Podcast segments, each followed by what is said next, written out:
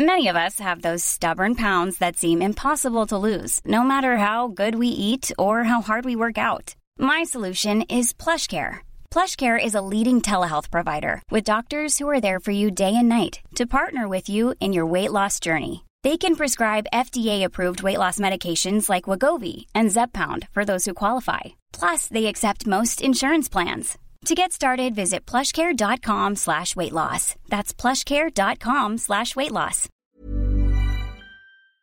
Bien, bah bonjour à toutes et à tous. Alors, exceptionnellement, cette fois-ci, je serai tout seul pour faire le débrief de l'UFC de ce week-end en Calef contre Thiago Santos. À cause de problèmes techniques, Guillaume n'a pas pu me rejoindre.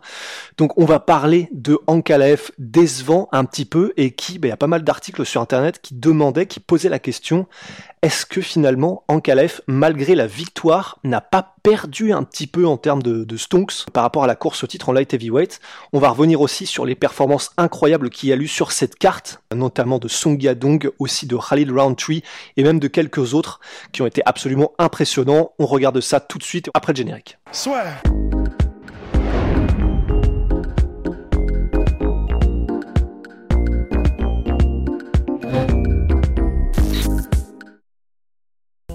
Entre dans l'octogone avec Unibet. Qui sera le vainqueur du combat? En combien de rounds? Fais tes paris. Voilà, donc c'était l'UFC Ankalev versus Thiago Santos. Alors bah pour tout de suite attaquer sur le sujet principal, bah, en fait, Ankalev Santos, ça a été un peu décevant, en tout cas à mon sens, parce que pas beaucoup d'engagement de part et d'autre, parce qu'ils se sont beaucoup regardés sur les cinq rounds. Je sais que vraiment le nombre de coups échangés, c'était extrêmement pauvre statistiquement.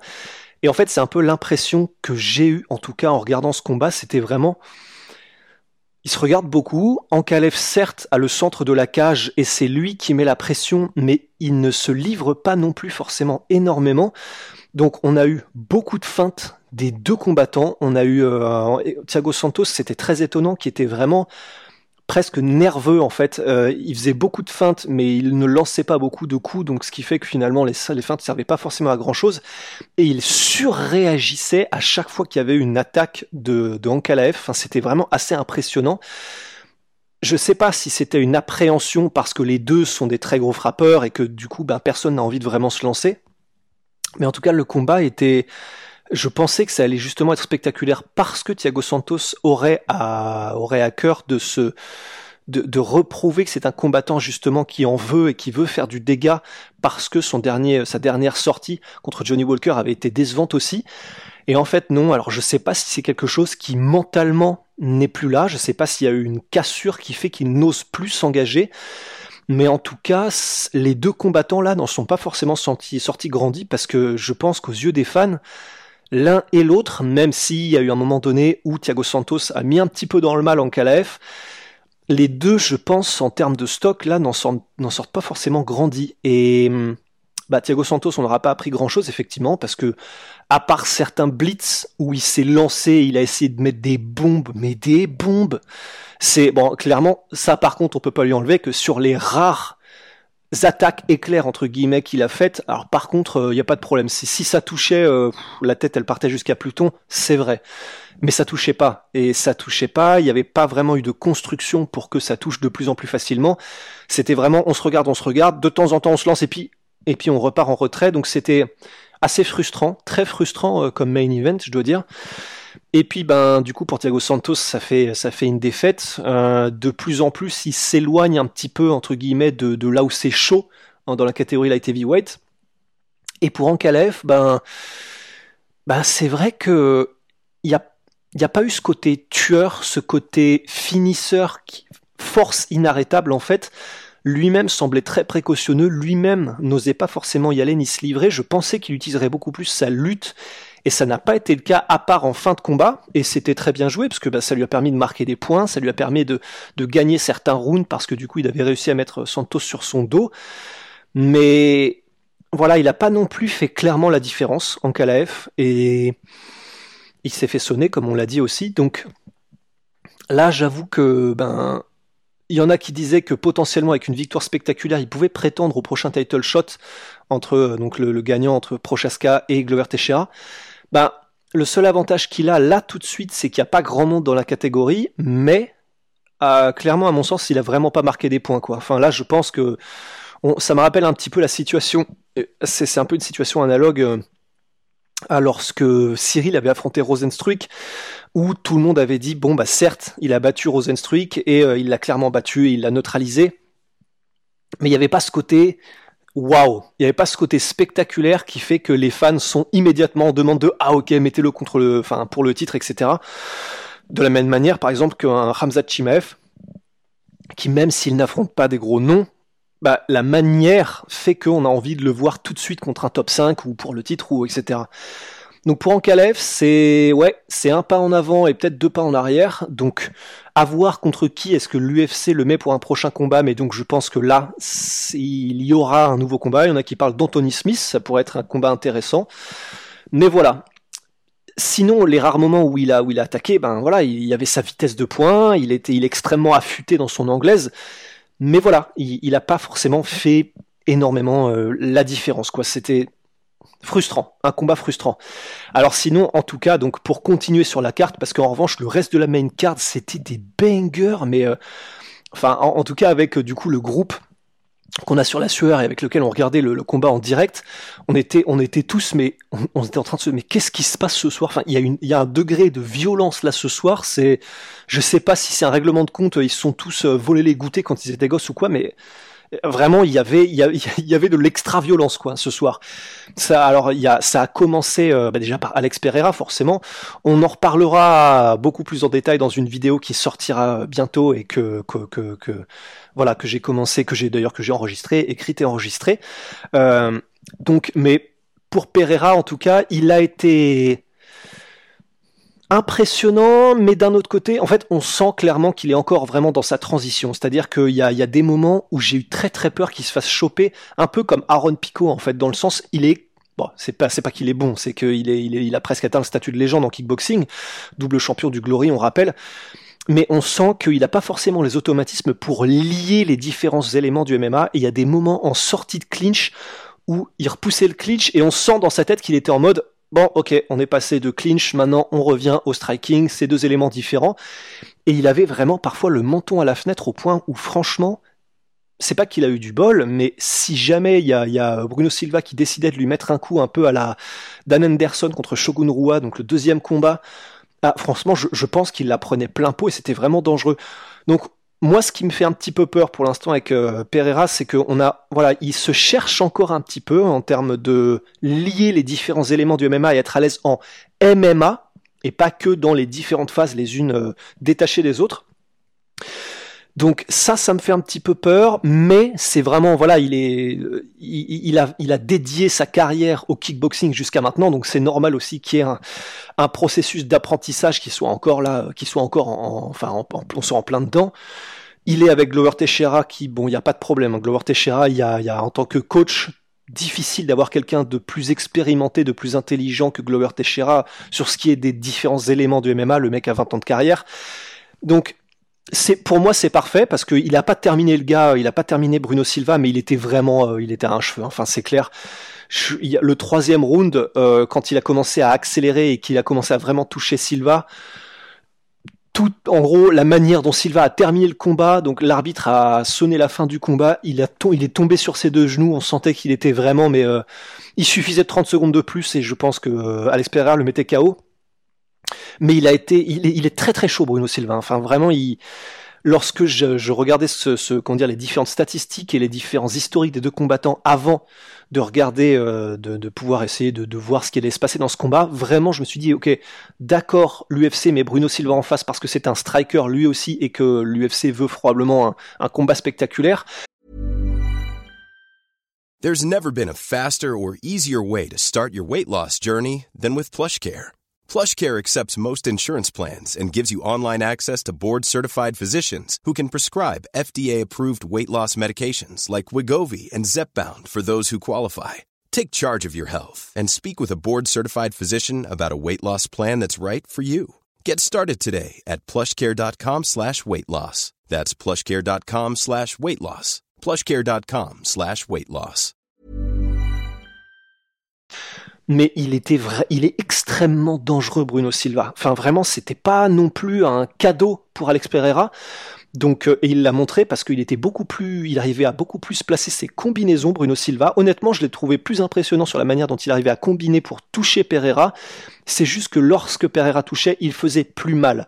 Mais très franchement, il n'était pas complètement, il était pas en dessous, quoi, hein, Bruno Silva. Franchement, il a, il a vraiment géré jusqu'au moment où effectivement, bah, clairement, la précision et la puissance de Pereira, à un moment donné, même s'il faisait plutôt du coup par coup Pereira, euh, bah, clairement au troisième round, euh, c'est un coup par coup, mais euh, tu as l'impression que c'est coup par coup, mais qui a vraiment une division d'écart en termes de puissance, et ça a fait la diff, quoi.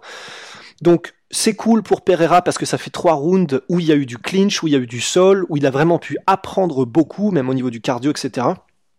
Une bonne expérience. C'est bien qu'il l'ait pas mis direct contre un gros gros nom de la catégorie parce que clairement il a encore beaucoup de progrès à faire Pereira. Mais voilà, clairement il, voilà, il est là pour rester quoi. Et puis sinon, euh, on a eu Drew Dober, Terence McKinney, mais ce combat, mais ce combat. Donc Terence McKinney, le roi des finitions au premier round, il a envoyé, mais il a envoyé l'enfer sur Drew Dober, comme d'hab. Hein. Mais, sauf que cette fois, il est tombé sur un Drew Dober qui est, il a refusé de tomber, en fait. Il a pris, je sais plus, deux ou trois knockdowns dans les, euh, dans la première minute, un truc comme ça. McKinney était en feu, mais il lui a tout mis, quoi. Il lui a tout mis. Mais, bah, Drew Dober, mais euh, c'est vraiment impressionnant des deux côtés, quoi. Parce que Drew Dober, devant la créativité, la furie, la puissance, la vitesse de Terence McKinney, bah, déjà, premièrement, il a eu son mental, parce que même s'il tombait, lui, il était déterminé à ne pas se laisser, euh, à pas s'en laisser compter et à remonter quoi qu'il arrive. Il refusait de, de, de, de s'écrouler et de, de s'avouer vaincu.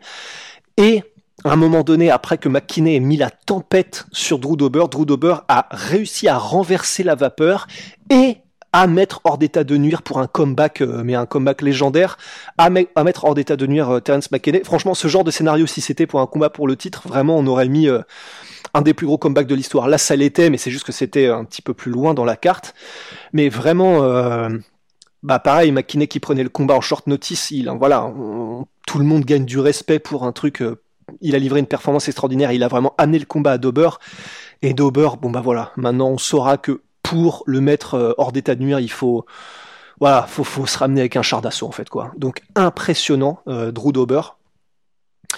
Et juste après, on a eu Khalil Roundtree. Et alors là, pareil.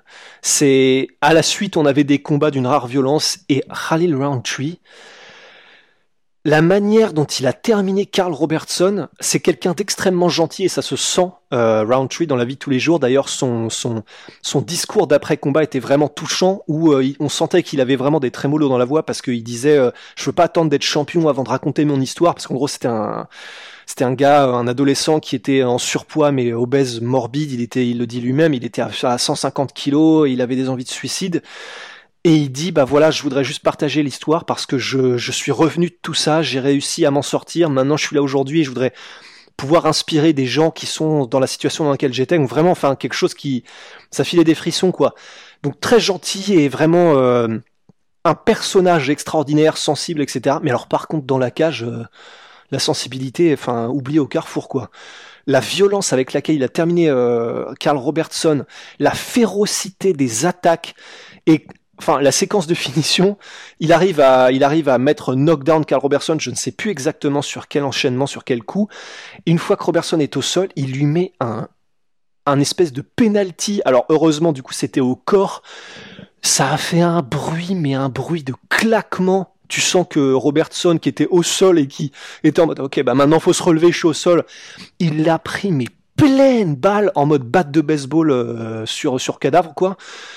Et ensuite, euh, il a même essayé de le stomper. Enfin, on sentait en fait qu'il y avait euh, la, violence que Riley Roundtree avait en tête dépassait un petit peu son, le, degré de contrôle qu'il pouvait mettre sur ce qui se passait. Enfin, clairement, il voulait terminer, il voulait absolument terminer, mais juste la, la violence c'était trop, donc ça, ça, ça, ça, ça dégoulinait et il pouvait pas s'empêcher de faire des coups qui c'était légal, mais c'était à la limite quoi.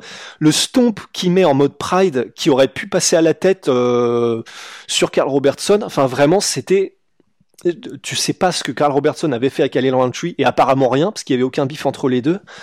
Mais alors la violence, enfin vraiment, j'avais rarement vu un truc pareil euh, dans l'octogone quoi. C'était, c'était, il avait, il était là de toute façon par essence le MMA est violent. Euh, dans le sens c'est de la violence physique, mais comme disait John Danner, c'est de la violence physique sans le côté négatif de la, violence, parce qu'il y a normalement pas ce côté je suis violent envers toi pour faire des choses à ta famille, ta femme, etc. C'est juste de la violence physique. Mais là, il y avait un degré d'engagement et de volonté de nuire de la part de Kalin Roundtree, c'était impressionnant, même pour des gens comme du coup euh, nous et vous qui suivez le MMA de manière régulière, quoi. Donc euh, impressionnant de la part de Kalin Roundtree. Et puis bah, pour finir, euh, Song Yadong, qui, qui, bah là, qui avait son test le plus sérieux en carrière contre Marlon Moraes, qui, on le rappelle, a affronté les meilleurs et a, on a battu certains. Par exemple, José Aldo, même si le combat était très serré et il a mis un enchaînement euh, pour terminer Marlon Moraes, Song Yadong en mode Tekken, un enchaînement de quatre coups. Euh, alors je sais plus exactement lesquels c'était, mais c'était il y avait des uppercuts, des crochets dedans au corps et à la tête. Vraiment un enchaînement, mais euh, enfin flawless victory quoi. Et donc ça c'est plutôt Mortal Kombat, c'est ça, flawless victory. Et en tout cas impressionnant de la part de Song Yadong qui vraiment l'a fait, fait montre de technique, de vitesse, de puissance et de de, de, il a été capable de terminer un gars comme Marlon Moraes, ce qui veut vraiment vraiment dire quelque chose dans cette catégorie. Et, et de très bon augure parce que Song Yadong, 24 ans, on le rappelle, extrêmement jeune, euh, qui s'entraîne à la team Alpha Male. Bah, maintenant, du coup, son record c'est 19-5. Il est sur trois victoires d'affilée, dont deux des chaos spectaculaires. Donc vraiment, Song Yadong a surveillé de très très près parce qu'une victoire comme ça, Là vraiment, normalement, tous les yeux sont maintenant ouverts vers lui et euh, on aura envie de le voir contre le prochain challenge parce que maintenant forcément ce sera contre un top 5. Donc Song Yadong impressionnant. On, avait dit par le passé qu'il avait eu des performances qui étaient un peu décevantes, parfois en dents Bon là clairement euh, il est en train de choper visiblement son rythme quoi. C'est si on, en juge ses deux dernières performances. Donc impressionnant de la part de Song Yadong et on attend de voir ce qu'il nous apporte sur ses prochaines apparitions. Voilà, bah écoutez, c'était le débrief de l'UFC de ce week-end euh, que j'ai fait tout seul et j'espère que c'était pas trop dérangeant les monologues. Euh, bah écoutez, voilà, on y est. Donc euh, il me reste plus qu'à tout seul remercier donc nos sponsors MyProtein, My Sweet Protein, Venom et puis et puis et puis voilà. Et puis bah écoutez, bonne fin de week-end à vous. Passez une bonne soirée, prenez soin de vous et à très vite. Ciao.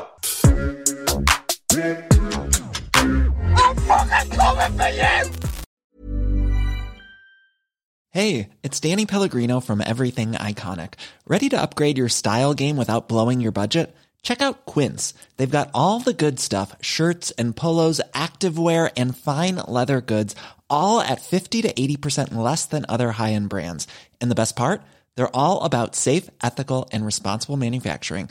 Get that luxury vibe without the luxury price tag. Hit up quince.com slash upgrade for free shipping and 365 day returns on your next order. That's quince.com slash upgrade. Et voilà, c'est la fin de votre épisode du podcast La Sœur. Si ça vous a plu, n'hésitez pas à nous mettre les 5 étoiles sur Apple Podcast ou sur Spotify. Vous pouvez aussi nous laisser un petit commentaire, ça nous aidera beaucoup. Et si vous voulez aller plus loin avec nous, vous tapez La Sueur sur toutes les plateformes ou sur les réseaux sociaux, vous nous trouverez. Et là, vous nous écoutez très certainement en audio. On est aussi en vidéo sur YouTube, mais également sur Snapchat. Là encore, vous tapez la et on sera là. Merci de votre fidélité et à très vite pour de nouvelles aventures.